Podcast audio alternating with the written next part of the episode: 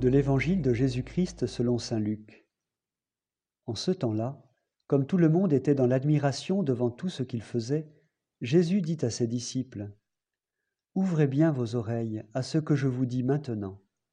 Le Fils de l'homme va être livré aux mains des hommes. Mais les disciples ne comprenaient pas cette parole. Elle leur était voilée, si bien qu'ils n'en percevaient pas le sens, et ils avaient peur de l'interroger sur cette parole. Tout le monde était dans l'admiration devant tout ce qu'il faisait. Être admiré, reconnu, exister aux yeux du monde, voilà la recherche frénétique de nombre de nos stars et de nos politiques. Peu importe ce que l'on va dire de moi, tant qu'on parle de moi. Cette quête insatiable et destructrice est une des conséquences tragiques de notre coupure d'avec notre Dieu et Père. Combien de fois chaque jour nous agissons, le plus souvent inconsciemment, pour être reconnus des humains, pour que l'on voie notre valeur et que cela nous donne le sentiment d'exister. Ce mouvement intérieur est si profond que quand il est mis en lumière, cela nous semble insupportable quand on n'est pas dans le déni. Il n'est pas mauvais en lui-même car il est un élan de vie. Seulement il est porteur de beaucoup d'illusions et de mensonges, tant qu'il n'est pas tourné vers sa source, le regard du Père qui nous a donné la vie et qui seul nous connaît et nous aime parfaitement. Il peut même devenir mortel. Le Fils de l'homme va être livré aux mains des hommes. Les admirateurs d'aujourd'hui peuvent se changer un jour en assassins. Accueillons cette vérité violente, tragique.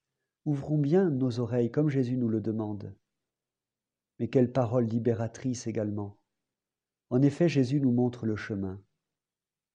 Admiré par les foules à cause de la puissance de sa parole et de ses nombreux miracles qu'il accomplit, Jésus sera abandonné par elles, y compris par ses amis les plus intimes, au moment où il aura besoin d'aide. L'admiration, comme les actes admirés, n'ont aucune valeur là encore, s'ils ne sont pas justement orientés. L'admiration est futile, éphémère, elle n'a pas à être recherchée. Jésus nous avertit et en témoigne. Ceux qui nous admirent sont les mêmes qui peuvent nous mettre à mort. L'homme est très versatile, il est inconstant. Comme la rosée du matin, ses meilleures intentions s'évaporent devant la chaleur du jour.